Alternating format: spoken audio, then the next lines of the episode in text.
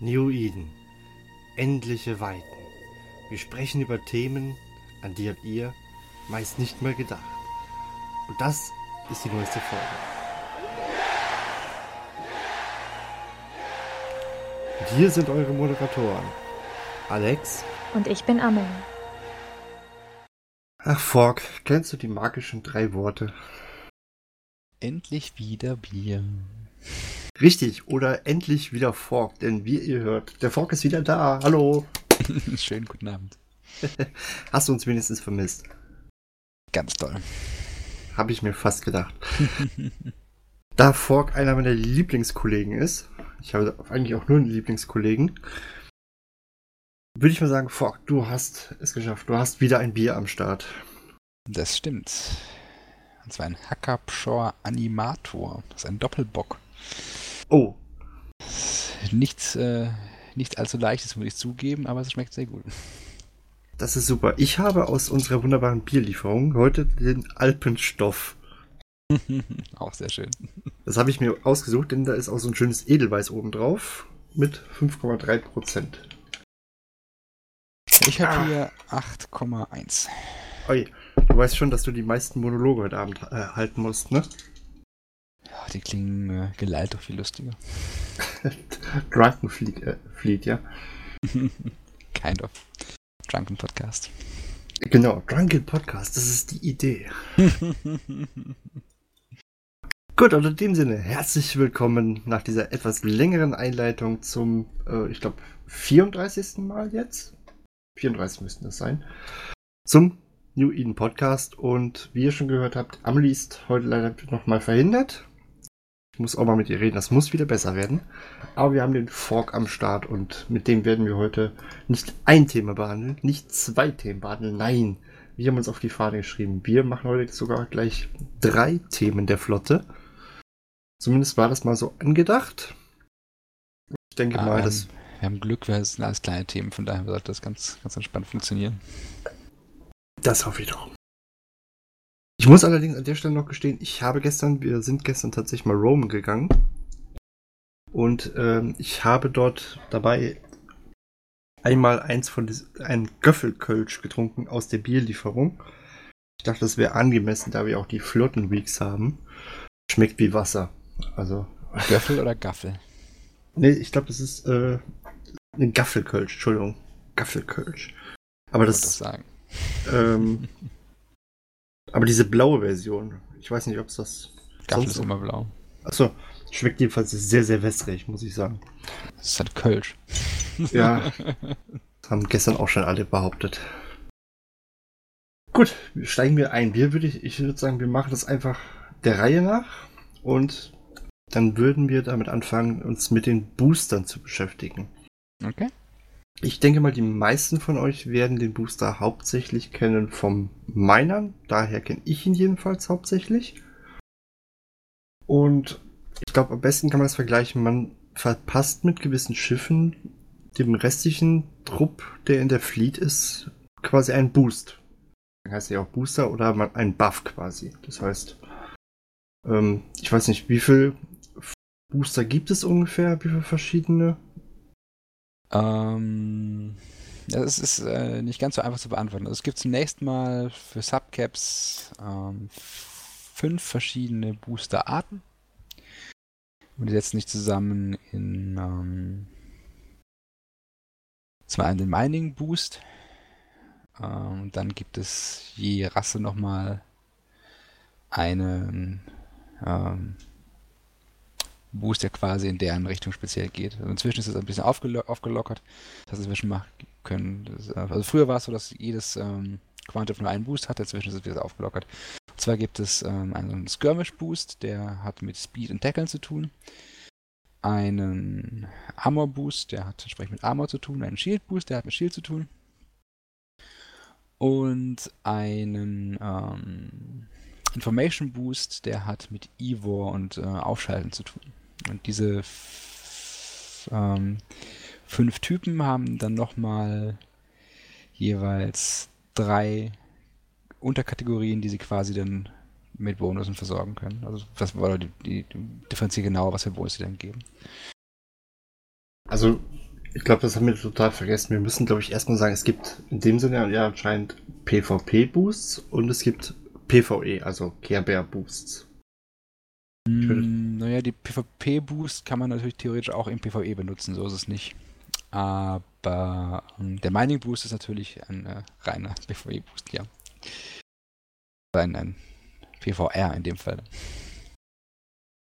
Ja, gut. Oder, ja. Und dann gibt es aber noch. Player vs. Ratten. Und dann gibt es, ne, Player vs. Droid, also gegen, äh, gegen äh, Asteroiden.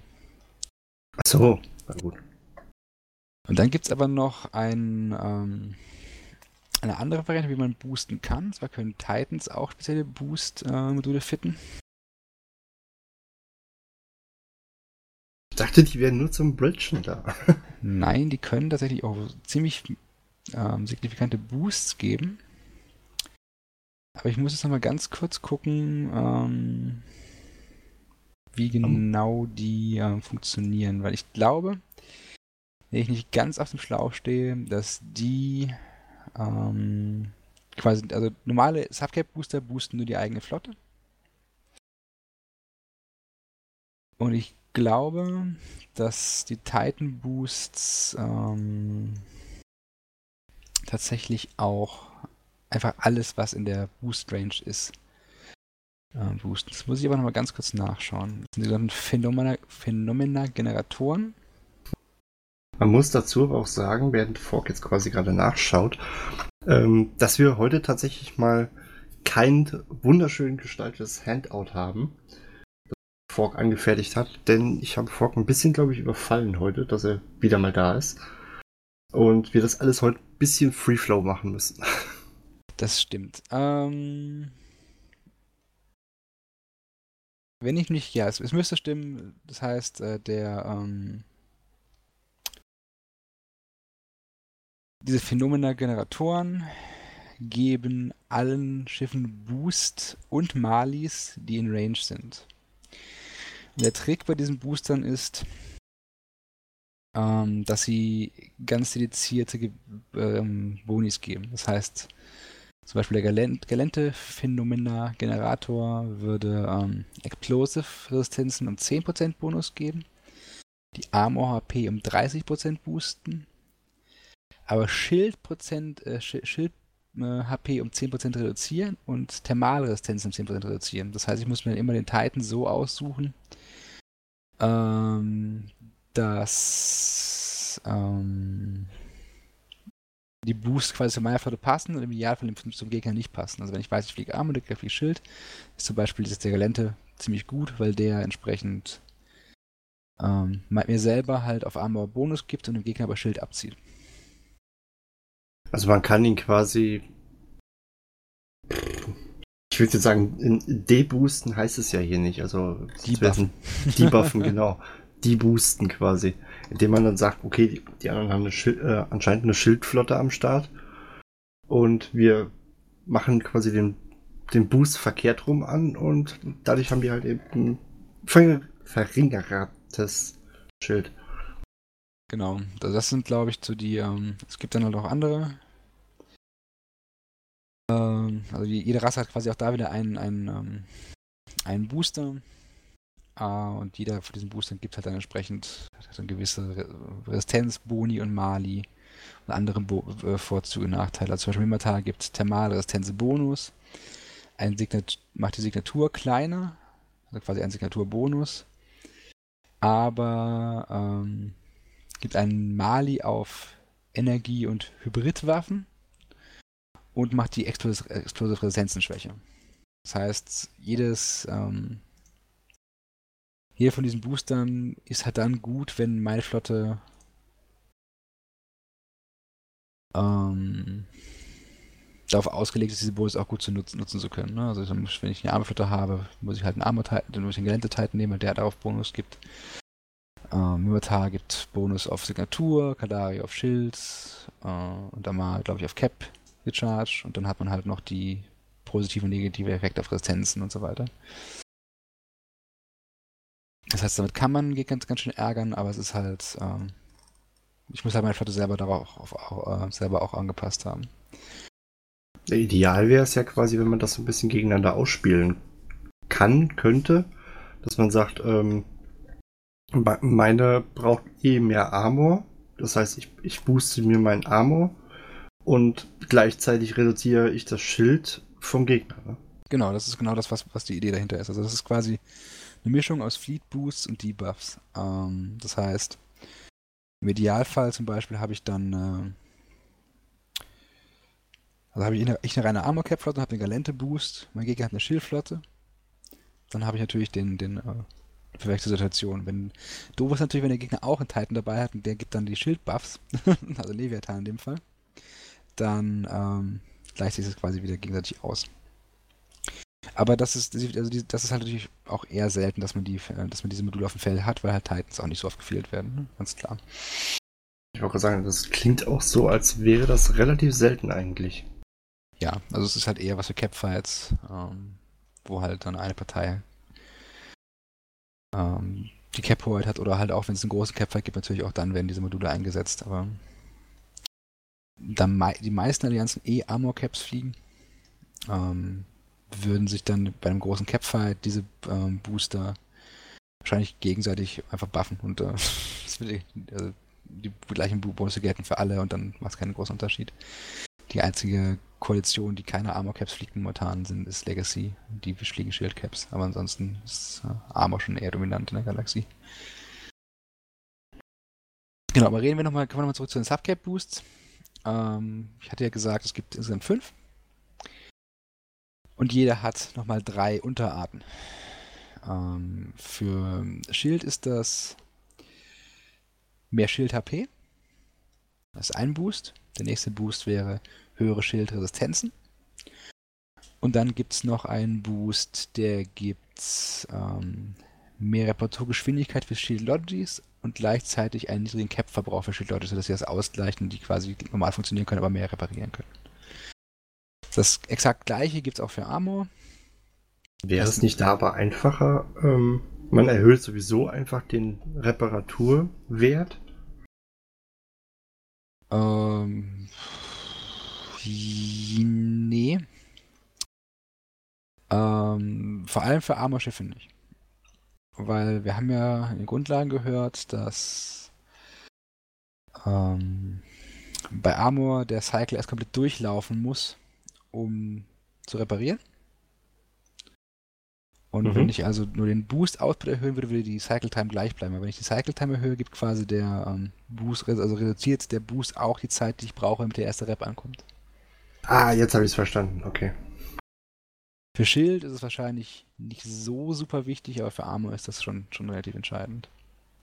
Nee, da war gerade ein kleiner Denkfehler bei mir. Ich hatte jetzt, bin jetzt davon ausgegangen, wieso äh, die Ener Energiebedarf. Erhöhe einfach das, was ich wegrepariere, ist doch viel, viel einfacher als äh, jetzt noch groß einstellen zu müssen. Ja, äh, wenn ich muss dann sehen, dass ich das dagegen oder den Energieverbrauch entsprechend halt eben nicht habe. Aber wenn ja die Cycle Time, dann würde man ja öfters das den äh, Gerät anwerfen. Mhm, entsprechend genau. würde man ja mehr verbrauchen, okay. Ganz genau. Jo, also das gleiche gibt es für, für Schild und für Armor. Das heißt, auch bei Armor gibt es Resistenzen, Armor HP und den Reparaturbonus mit Cycle Time und, und Cap-Verbrauch. Dann gibt es für ähm, für Skirmish, das gibt es einen Boost, der gibt ähm, mehr Geschwindigkeit einen Boost, der reduziert die Signatur, also macht mich schwerer zu treffen, und einen Boost, der erhöht meine Tackle-Reichweite. Also Weber und äh, Raptoren, Wob Scrambler bekommen mehr, mehr Reichweite.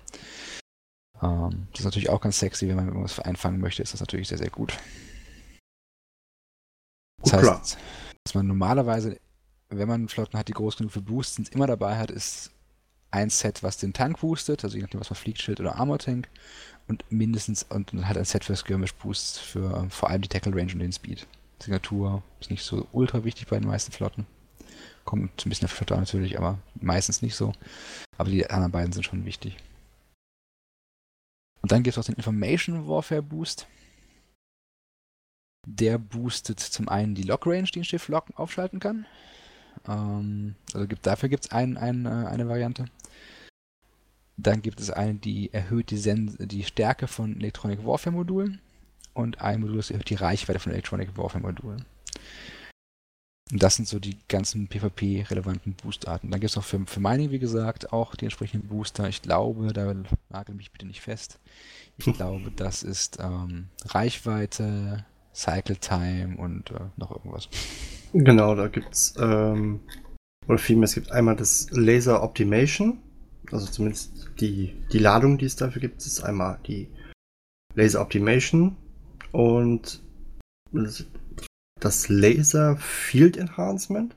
Und dann gibt es noch eins, da habe ich mir aber sagen lassen, das ist nur sinnvoll, glaube ich, wenn äh, ich glaube, wenn man mit den T2-Modulen arbeitet, also mit den Kristallen, hm, dann okay. wäre das wohl sinnvoll. Und ansonsten nimmt man, also ich habe auf meiner Porpoise, glaube ich, immer nur die beiden gehabt. Also einmal Optima Optimation und Laser Field Enhancement. Das erhöht einmal den Ertrag, meine ich. Und auf jeden Fall die Reichweite, oder? Hm. Ja, irgendwie sowas in der Richtung war es, genau.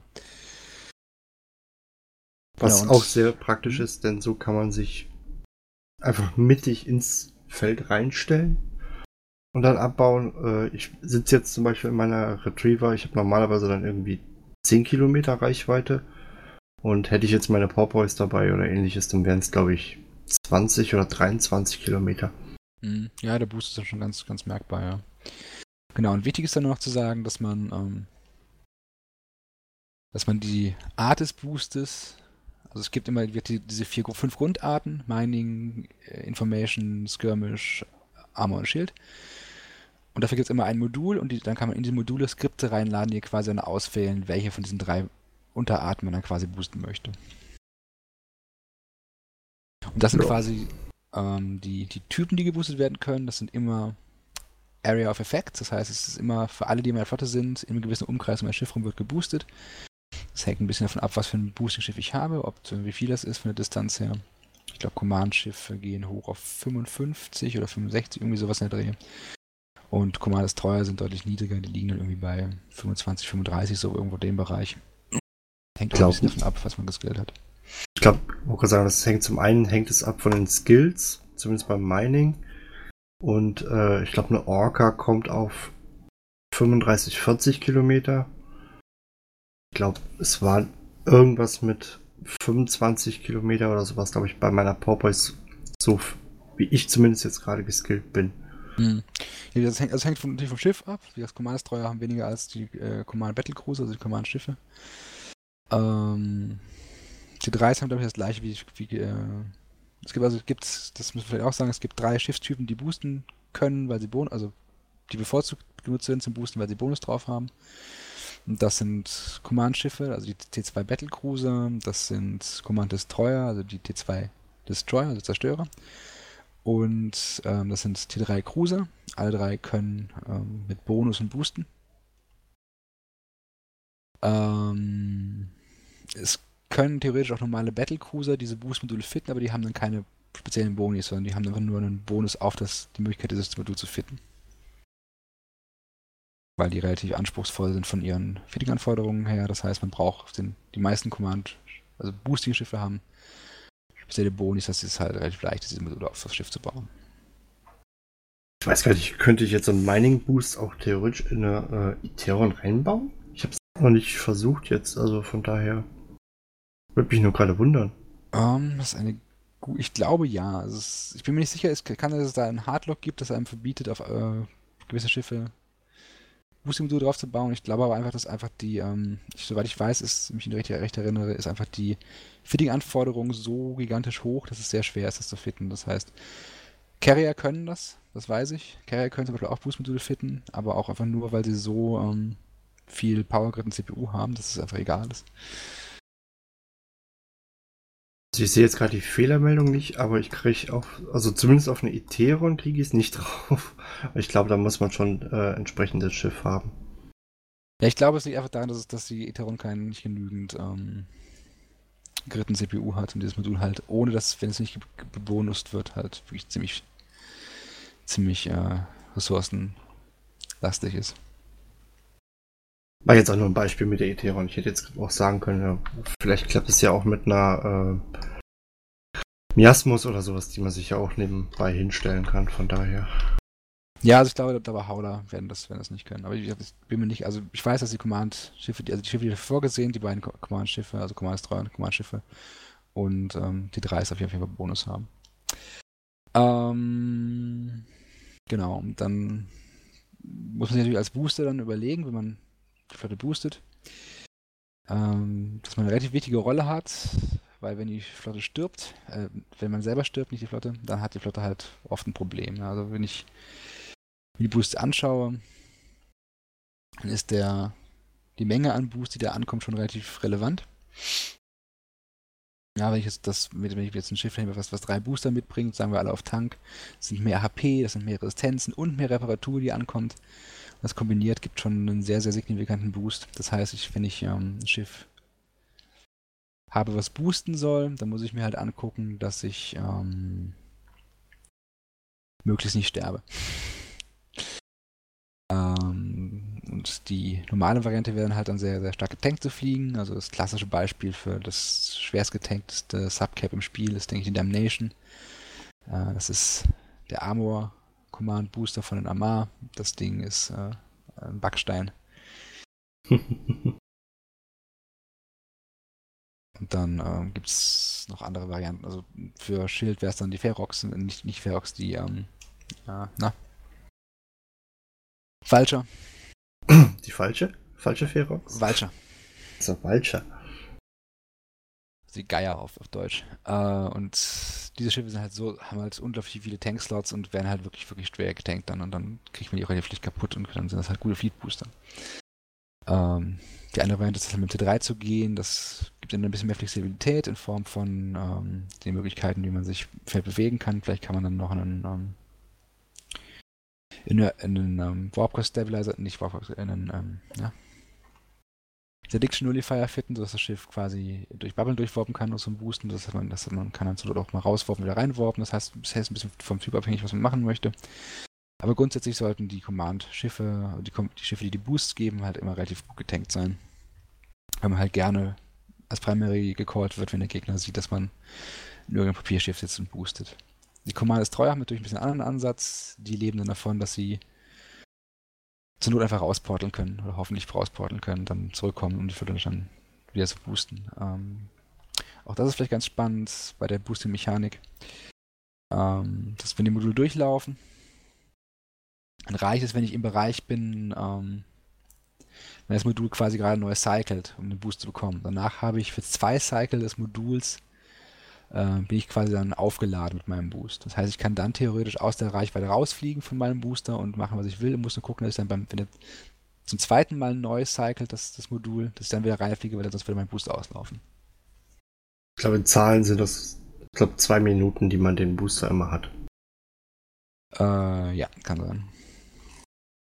Man muss allerdings auch ein bisschen aufpassen, denn wenn man Booster ist, also bevor ich jetzt wieder irgendwas vorwegnehme, ähm, warst du soweit da schon? Sonst äh, werde ich mhm. das nämlich mit dem Docken für die Achso. Miner nämlich. Ja, mach mal. Mhm. Das ist mir nämlich auch am Anfang vor allem passiert, dass man bei, bei diesen Negativsachen, bei dem auch sagst, mit dem einfach rausfliegen und das, ähm, ganz wichtig, wenn man beim Mining zumindest boostet, äh, im Feld am besten den Booster ausschalten, kurz warten und dann losfliegen. Denn man bekommt ähm, so ein Aggression oder wie das heißt, ne? Genau, man kriegt einen Aggression-Timer, wenn man, wenn man boostet, wenn man den Booster anmacht. Und ähm, geht das dann aus, wenn ich wieder aufhöre zu boosten. Genau, und dann darf man nämlich erst docken, sonst steht man nämlich ziemlich blöd da. Ich denke mal, ja. im, im Highsec geht das noch, wenn man dann an der Station steht. Ich glaube, im Null könnte das eventuell zum Verhängnis werden. Wenn man auf einmal nicht docken kann. Zum einen das, man kann auch nicht durch, durch Gates durchspringen, auch das ist ein wichtiger Punkt. Das heißt, wenn man der Flotte so, einen Kampf hatte und versucht, jemanden zu jagen oder so, man möchte dann durchs Gate hinterher und äh, man ist noch am Boosten, dann sitzt man halt auch fest. Ja, also wie gesagt, am besten in dem Fall dann Safe Spot machen oder äh, ich glaube, PvP aufhören zu boosten. Oder, oder so. Wie gesagt, ich habe es mir echt angewöhnt. Ich habe den nachher immer ausgeschaltet und äh, echt gewartet, bis er durch, komplett dann nochmal durchgelaufen ist, nochmal kurz gewartet. Äh, bin dann erst losgeflogen. Ich glaube, mit Popeyes ist noch re relativ fix. Ich bin jetzt noch keine Orca geflogen, sodass ich nicht weiß, wie lange die zum Alignen und hast du ja, nicht die ist, die ist träge. Genau, aber ich denke, so im Großen und Ganzen sollte das die Boosts im weitesten, weitestgehend abklappern. Also es ist halt wichtig, für mich als Booster, dass ich halt ein Schiff habe, was, was so gebaut ist, dass es, dass es tankt. Es muss keinen Schaden austeilen, es muss kein Evo machen. Als Booster ist mein Job zu boosten und zu überleben. Und das heißt, am Ende des Tages, ob ich da Waffen drauf habe, spielt nur sekundär eine Rolle. Klar, es ist ganz nett, um ein bisschen Schaden zu machen, Kills zu holen. Ob ich da irgendwie Evo drauf habe, ist auch völlig egal, solange das Schiff tankt äh, und boostet, erfüllt es seinen Job. Und alles andere ist dann erstmal die zweitrangige Maßnahme. Zumal die Booster ja auch in den High-Slots drin liegen, ne? Also viel mit Waffen ist da eventuell eh nicht. Ja gut, man hat immer drei Slots voll mit Boostern oder zwei Slots, je nachdem, wie man, wie man fittet. Aber da gibt es halt schon noch ein paar Slots, die übrig sind für Waffen. so ist es nicht. Spricht jemand aus Erfahrung? Ja, also. Gut. Wobei man auch sagen muss, wenn man, wenn, wenn man so eine Damnation zum Beispiel und voll tankt, dann ist da nicht mehr viel Platz für Waffen, nicht in Form von Slots, sondern das Problem ist dann eher die äh, Menge von Power und CPU, die noch übrig ist. Dann muss man halt vielleicht ja noch Light Missiles einbauen statt, statt Medium. Aber das zum reicht es immer. Ich wollte sagen, zur Not einfach ne, einen Hobgoblin mit drauf schicken. Hauptsache mit 0,001% auf der Killmail. Ja, zum Killen reichen die Waffenslots immer aus. Das ist kein Problem. Gut. Sollten wie immer zu diesem Thema jetzt noch Fragen dann bestehen, sollten wir irgendwas vergessen haben, dann schreibt das bitte in die Kommentare. Wir haben nämlich lange oder wir kriegen im Moment sehr wenig Kommentare, deswegen ganz gerne Kommentare schreiben. Fork liest die bestimmt auch alle und freut sich. Manchmal, wenn ich Zeit habe, ja. Gut. Wir hatten eben schon eine super Überleitung und zwar kommen wir jetzt zu demjenigen, der so wie oder eigentlich immer auf der Killmail stehen sollte zwar der Damage-Dealer. Denn ich glaube, ein Damage-Dealer, der nicht auf der Killmatch steht, hat irgendwas verkehrt gemacht. Das stimmt. Das Problem bei den Damage-Dealern ist, dass es, ähm, je nachdem, was ich mache, eine sehr langweilige Aufgabe ist oder eine sehr, auch eine sehr spannende Aufgabe sein kann. Das hängt von der Form des PvPs ab, das ich mache. Also, die, die viel, viel gelobten F1-Stone. Genau, also das meiste Large Scale, wo man halt mit 200, 300 Leuten rumgurkt und äh, große Schlachten schlägt, ist halt für den normalen Damage-Dealer nicht, nicht übermäßig spannend, weil dessen Aufgabe ist es quasi nur, das zu machen, was der FC sagt. Und das heißt halt auch, auch vor allem auf das zu schießen, was der FC sagt. Das heißt, ähm, da gibt es, ist relativ unspannend. Natürlich gibt es dann auch gewisse Sondergeschichten, die, dann, die, wo man ein bisschen darauf achten muss. Also zum Beispiel, wenn man eine Alpha-Doktrin hat, also eine Doktrin, die davon lebt, nicht davon lebt, dass sie viel Schaden macht, sondern davon lebt, dass sie ähm, auf einen Schlag sehr viel Schaden machen kann, aber dann vielleicht auf dann relativ lange braucht, bis sie zum nächsten, das nächste Mal wieder Schaden machen kann. Quasi Burst-Schaden. Genau, es ist quasi Burst oder Alpha-Schaden, sagen wir in Eve. Oh, mein Fehler. Also quasi der Volley, der, der ähm, die Stärke der, der, dieser Doktrin ist halt quasi der, der Einschlag.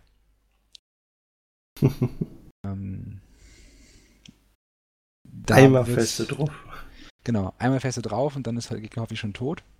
Und solche, solche Doktrinen leben halt davon, dass man ähm, quasi in den Flotten anzählt, wann geschossen wird. Das heißt, da kommt dann noch ein bisschen mehr zu. Aber normalerweise ist der Job des normalen Damage-Dealers in großen Flotten einfach dazu zu machen, was das FC sagt. Ähm, wie gesagt, dann kommen dann noch ein paar Spezialkisten zu. Wie gesagt, bei der Alpha-Flotte wird dann noch angezählt, wann genau geschossen werden soll. Ähm, aber im Großen und Ganzen ist das relativ unspannend. Spannender wird es dann, wenn ich mir ähm, kleine Flotten angucke, die voneinander abgestimmt sind. Ähm, so 10, 15, diesen, 20 Mann. Ja, meistens sogar kleiner, eher so, so 5 bis 10. Wo man dann ähm, sagen wir mal, zwei, drei echte Damage-Dealer hat, die wirklich für den schweren Schaden zuständig sind. Dann hat man ein, zwei Tackler dabei, die dafür da sind, das, das die Ziele festzuhalten. Und dann hat man noch ein paar Schiffe, die Anti-Tackle äh, machen. Das heißt, deren Job ist es quasi, feindliche Tackler zu töten. Und solche Flotten, ähm, wo viel gekitet wird, also viel Versuch für den Gegner auszutanzen auf dem, auf dem Grid, im Schlachtfeld. Ähm, solche Flotten werden dann auch für den Damage wieder sehr spannend. Wenn man da dann nicht mehr ähm, da dann nicht mehr äh, das exakt macht, was der FC sagt, sondern der FC sagt dann nur noch, ähm, wir schießen jetzt auf den und den.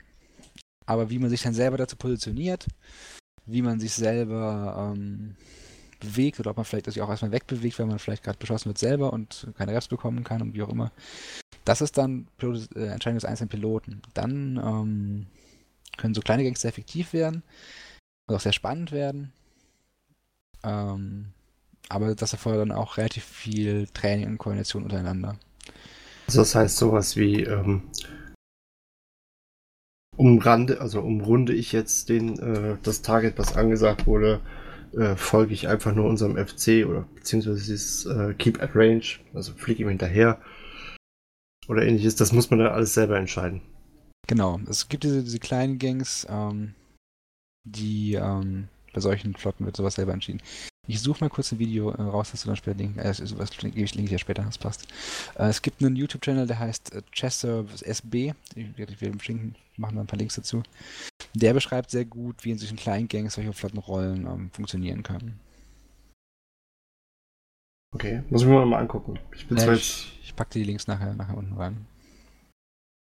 Ich bin zwar wie bekanntlich ist, oder wie bekannt ist Englisch nicht so affin, oder ich habe zumeist einfach nur keine Lust dazu.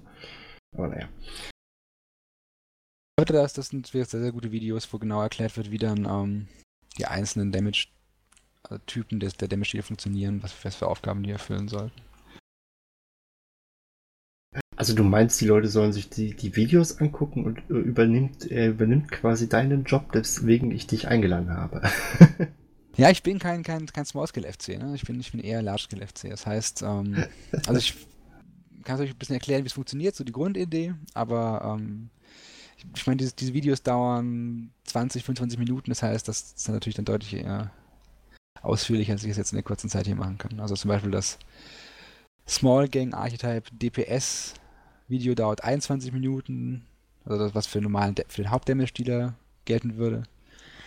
Das für den Anti-Support, was wir gerade auch angesprochen haben, das dauert 25 Minuten.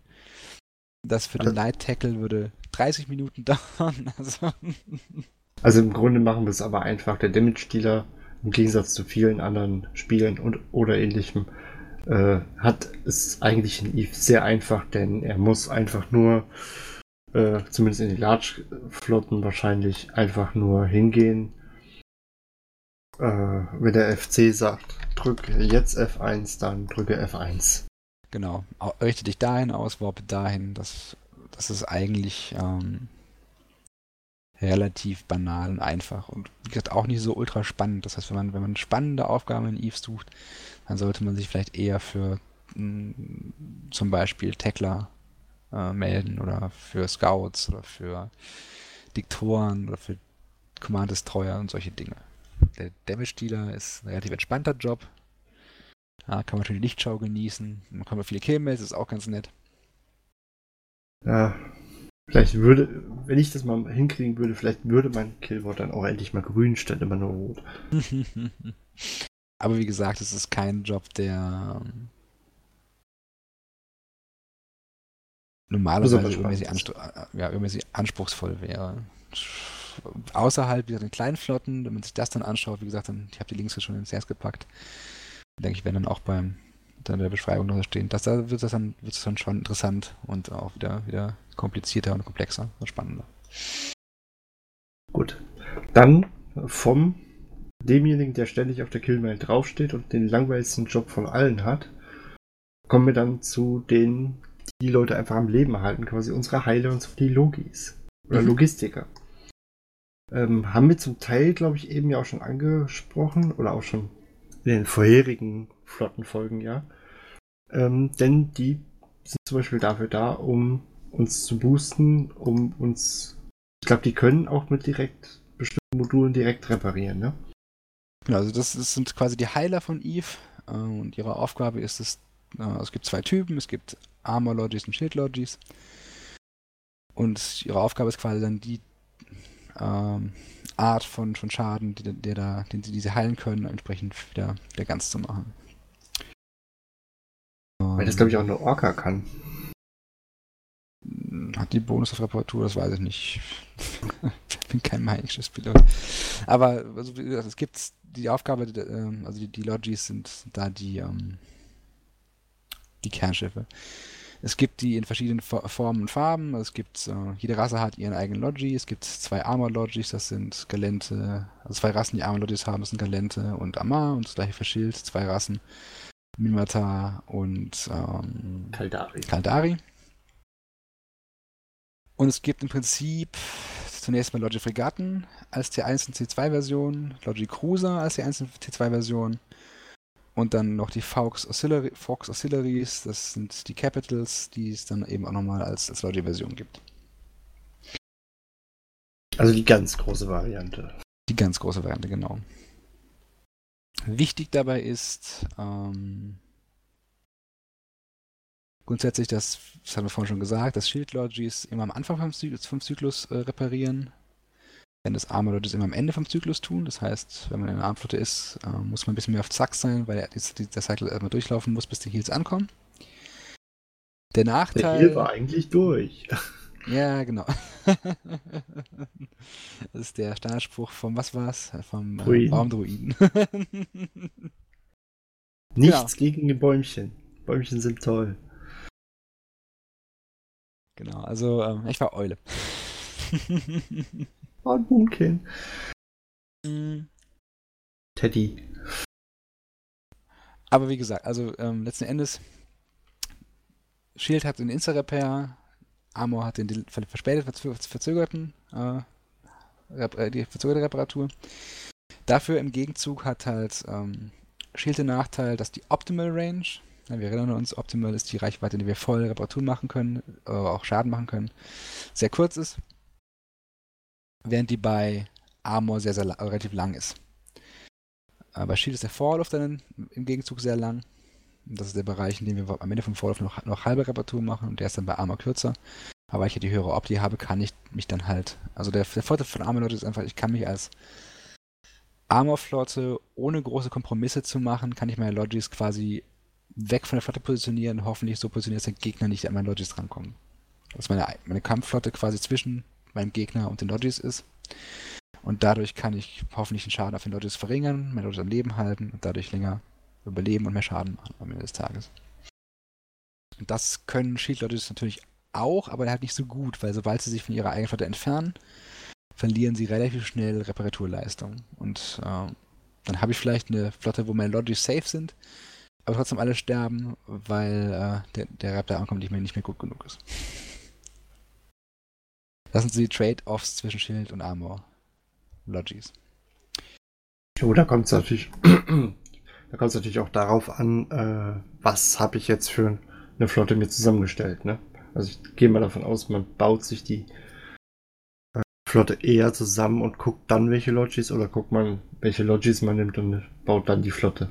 Nee, man, man guckt erst, was, was, man als Foto haben möchte, nimmt dann die Leute dazu natürlich. Aber ähm, es bestimmt, wie ich meine Leute fliege.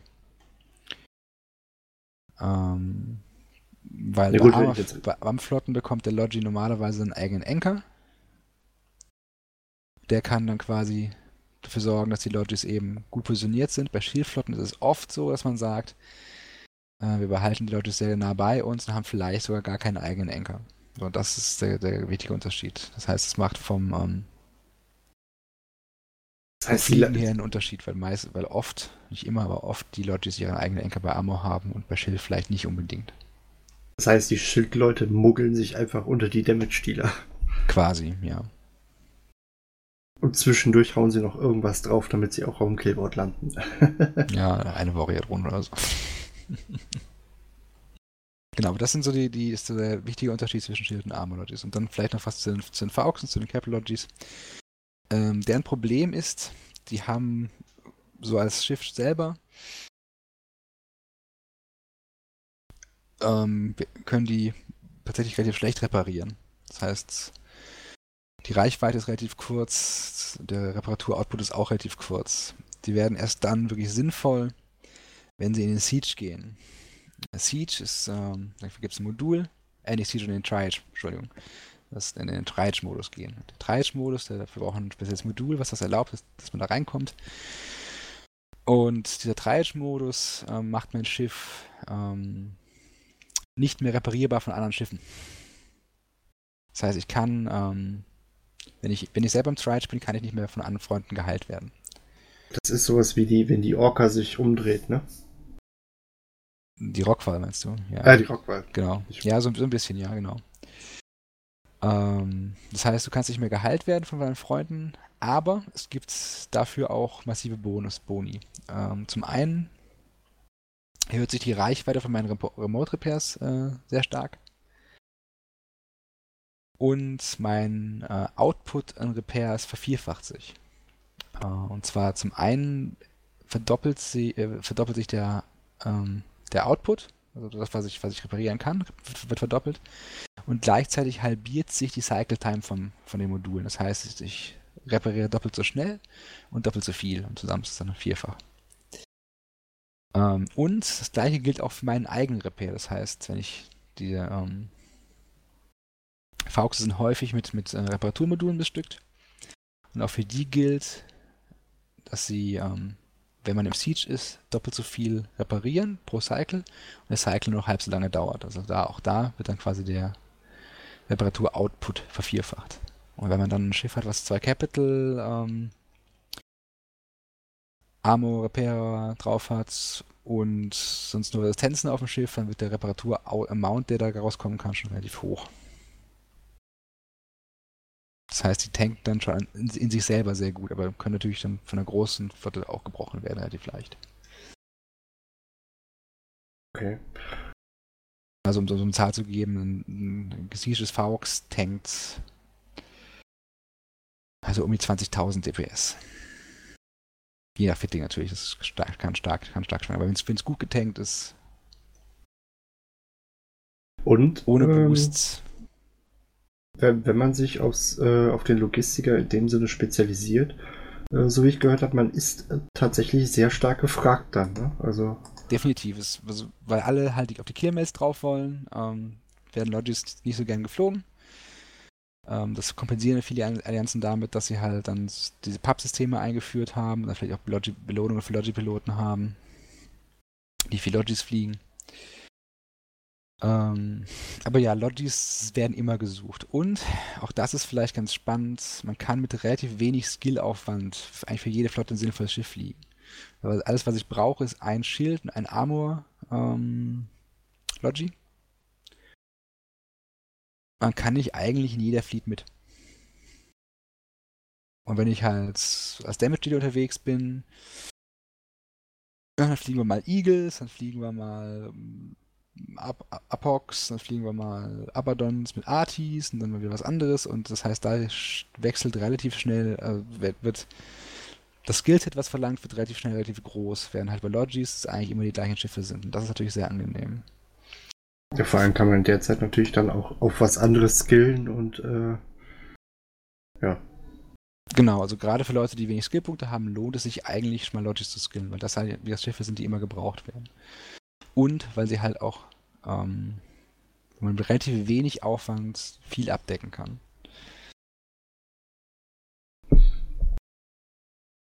Gut. Jetzt weiß ich gar nicht, ob uns noch irgendwas fehlt. Ich du glaube. Hast, hm?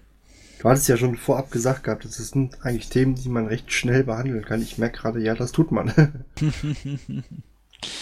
ja, also das, das ist jetzt nicht so das Riesen, nicht so super komplex. Vielleicht, vielleicht, was wir noch machen können, wenn wir noch Zeit haben. Ja. Dann können wir uns vielleicht noch kurz die Commandes Treuer anschauen als, als Rolle. Da müsstest du mir komplett mal erklären, was, du da, was das ist oder was du damit meinst. Okay, also Command Destroyer haben zwei Rollen. Sie können zum einen als Boosting-Schiffe benutzt werden für kleine Flotten. Das haben wir ja quasi schon abgehandelt. Und es sind die Schiffe, die, die ähm, Jump-Field-Generatoren fitten können. Und das hatten wir bei, beim Propulsion-Teil schon, was die Jump-Field-Generatoren machen. Genau, die reißen alles, was in, um sie herum ist, einfach mit. Genau, und zwar in die Richtung, in die das Schiff guckt. Guckt. 100 Kilometer weit weg. das ist eine Mechanik, die, mit der ich sehr viel anstellen kann. Ähm, ja. Also, also theoretisch könnte man auch ganze Flotten damit wirklich zerreißen, ne? Zum Beispiel, also es gibt, also, gibt da. Ich weiß, weiß nicht, ob es da irgendwie so eine, so eine Bobble um einen rum gibt, wo man sehen kann, was ich gerade nehme, aber wenn ich zum Beispiel damit die kompletten DDs äh, von, der, äh, von, den, von ihren Logis wegreiße, dann haben die erstmal ein Problem. Weil ich glaube, so 100 Kilometer haben die auch nicht unbedingt Reichweite, oder? Genau, das ist genau der Punkt. Und man kann auch keine 100 Kilometer warpen, man muss dann erst draußen raus wieder reinwarpen. Das heißt, mit solchen Sachen kann man halt das zum Beispiel anstellen. Also man kann zum Beispiel den Gegner stören, man kann aber auch selber sich bewegen. Ne? Also das ist, das ist ein, sowohl ein defensives Tool als auch ein offensives Tool. Also es gibt ähm, ganz viele Varianten. Zum Beispiel eine Variante ist, wenn ich zum Beispiel so, so ein klassisches Gatecamp habe ähm, und ich springe da rein und dann entscheidet der Gegner plötzlich, also die steht, sagen wir, der Gegner steht irgendwie 50, 60 vom Gate weg äh, und der Gegner entscheidet plötzlich wegzulaufen in die andere Richtung. Was ich dann machen kann in der Zeit, in der ähm, der Gegner quasi von mir wegburnt und mein Tackle quasi versucht, ihn festzuhalten, sammle ich quasi meine Flotte dann auf meinem Command Destroyer. Der Command Destroyer alleint sich auf den Gegner und wenn der Gegner 100 Kilometer weg ist, dann mache ich sein Portalmodul an das Portal auf den Gegner drauf. Oder vielleicht 90 Kilometer weg ist, damit er noch genug Zeit, um das Portal durchlaufen zu lassen. Ähm, oder anderes Beispiel, was ich machen kann, ist, wenn, wenn ich, wenn ein Gegner plötzlich auf mich drauf warpt oder nah an mich ranwarpt und ich sehe das, dann mache ich mein, lasse ich meinen Command Destroyer porteln und ich portal raus. Ähm, ja, ganz klassisches Beispiel dafür, was wir in, den vergangenen Wochen viel gesehen haben, sind diese ja, Cancer Rocks, wie man, wie man sie nennt. Das sind Flotten, ähm, die sehr, sehr, sehr ähm, gut durchdacht sind. Ähm, ich ein wenig Neid. Ja, das, das, sind sehr gut durchdacht und sie sind, erfordern aber auch ein gewisses Maß an, an Pilotenskill und Training. Das ist das Problem an der, ganzen Sache. ähm, woraus sie bestehen ist, es gibt einen relativ großen Anteil von ähm, Rocks mit äh, Railguns, die schießen auf maximaler Reichweite. Das heißt, man kann ähm, kein Schiff kann weiter aufschalten, als diese Rocks aufschalten können und schießen können. Das heißt, mehr geht da nicht. Na, auch andere Schiffe können das, also Dread Long und Dreadnoughts könnten das auch. Aber die Rocks können es eben auch. das sind, glaube ich, die einzigen Subcaps, die das in der Form können. Also kleiner als Capital-Schiff. Ähm, dazu kommen dann zwei, äh, ein oder zwei Hektoren. Ein, zwei Command-Schiffe, die als Anker funktionieren, das, wo quasi die ganze, ganze Flotte sich drauf zubewegt. Ähm, ein paar Scorpions, die ECM-Burst gefüttert haben. Und dann Command Destroyer. Und die Idee ist, dass sobald ein Gegner versucht, auf mich drauf zu warpen, zünden meine Command Destroyer ihre, ihre ähm, Portale, porteln mich quasi weg. So, aber natürlich wird der Gegner es eventuell schaffen, auf mich drauf zu warpen. Was jetzt passiert ist, wenn er auf mich genau drauf warpt, dann bleibt er in der Bubble von dem Hector hängen. Dann haben wir gesagt, die haben, die dabei. Und ähm, das heißt, dass die, sie meistens nicht in Tackle Range sind. Und in, de, in, der Zeit, die sie brauchen, um in Tackle Range zu kommen oder um mich aufzuschalten, ähm, sind die Module von den Destroyern durchgelaufen und ich portal trotzdem raus, obwohl äh, der, der Gegner eigentlich quasi fast neben mir gestanden hat. Wir haben ja gesagt, Bubbeln stören das Portal nicht. Das heißt, ähm, selbst wenn ich Diktoren dabei hätte, die die Gegner bubbeln würden, wäre es völlig wumpe, wenn einfach meine, meine Bubble mitgeportet wäre. Im, Im, besten Fall. Im, Schlim Im, schlimmsten Fall würde, würden die einfach auch liegen bleiben. ja, das ist also ein, ein Einsatzbereich, wo diese Command-Destroyer sehr, sehr stark genutzt werden. Wie gesagt, das andere haben wir gesagt, ähm, wenn man auf den Gegner draufspringen will, der mal weg ist.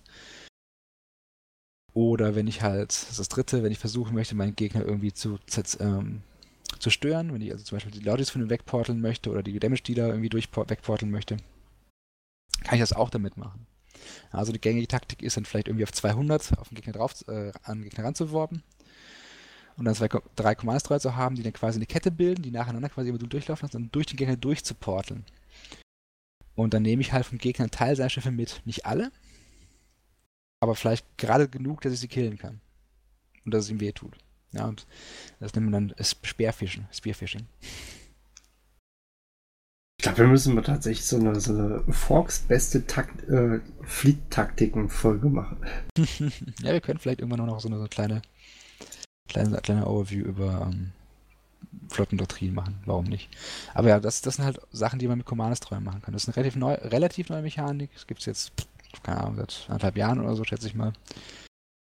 Ähm, und wird immer mehr genutzt und wird immer gefährlicher für, für, für reguläre Flotten auf jeden Fall. Gut, und ich glaube, jetzt habe ich aber haben wir noch alles durch. Genau. Äh, wie gesagt, wenn noch Fragen sein sollten, dann schreibt es in die Kommentare, meldet euch in Discord bei uns. Ich weiß gar nicht, Fork, bist du da auch, dass man dich anschreiben kann? Ich glaube nicht, ne? Äh, ich glaube nicht, aber ich könnte da reingehen. Ansonsten einfach hinschreiben, wir sonst leite ich das dann weiter und wir äh, werden das dann quasi möglichst noch nachreichen. Ansonsten, was ich eigentlich immer vergessen habe, wir haben auch einen, Ingame-Channel, den habe ich mal irgendwann erstellt. Den habe ich nur, glaube ich, total vergessen, immer irgendwann mal dazu zu posten. Von daher, ich werde den mal verlinken oder einfach mal den Namen mit in den Blogpost reinschreiben lassen. Und dann könnt ihr euch da natürlich auch in-game direkt mit uns anlegen.